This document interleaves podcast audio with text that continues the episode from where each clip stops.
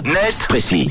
D'ailleurs, Tom, tu as le stéthoscope autour du cou. Ce matin, tu nous parles des médecins, une profession que les femmes seraient visiblement de plus en plus nombreuses à exercer. La progression est d'ailleurs assez spectaculaire, Mathieu. Il y a un peu plus de 10 ans, en 2012, 37% des médecins exerçant en Suisse étaient des femmes.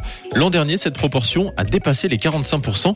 Autrement dit, sur les 40 000 médecins travaillant dans le pays l'an passé, les femmes étaient plus de 18 000. Et d'après la Fédération des médecins suisses qui a publié hier son barème 2022, les femmes sont surtout représentées parmi les jeunes recrues. En effet, ces dernières seraient plus présentes dans la relève que dans les classes d'âge plus élevées, ce qui signifie que la parité pourrait prochainement être atteinte dû au renouvellement de la profession avec une majorité d'hommes qui partent en retraite et une majorité de femmes qui assurent la relève. D'autant que la profession de médecin a une moyenne d'âge globalement plus élevée que les autres. Oui, cela peut s'expliquer par un cursus scolaire relativement long qui amène les étudiants à entrer dans la vie active un peu plus tard, mais également à partir un peu plus tard à la retraite. Les hôpitaux publics ont défini l'âge limite de départ en retraite entre 65 et 67 ans. Néanmoins, la profession a quand même tendance à vieillir. D'après la FMH, la moitié des médecins en exercice est âgé de 50 ans ou plus et 1 sur 4 a plus de 60 ans. Et qu'en est-il des pénuries de médecins dont on parle beaucoup en ce moment? Ce qu'on peut constater dans un premier temps, c'est que le nombre de médecins a augmenté avec 708 ans de praticiens supplémentaires de 2021 à 2022.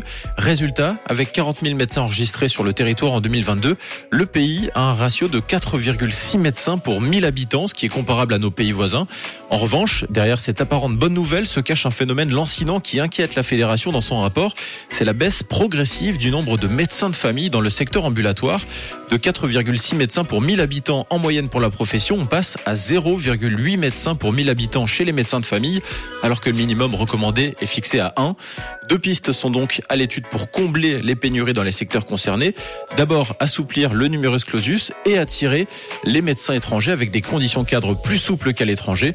Et cette politique porte ses fruits. D'après la FMH, la Suisse détient le deuxième plus fort proportion de médecins étrangers des pays de l'OCDE, derrière Israël.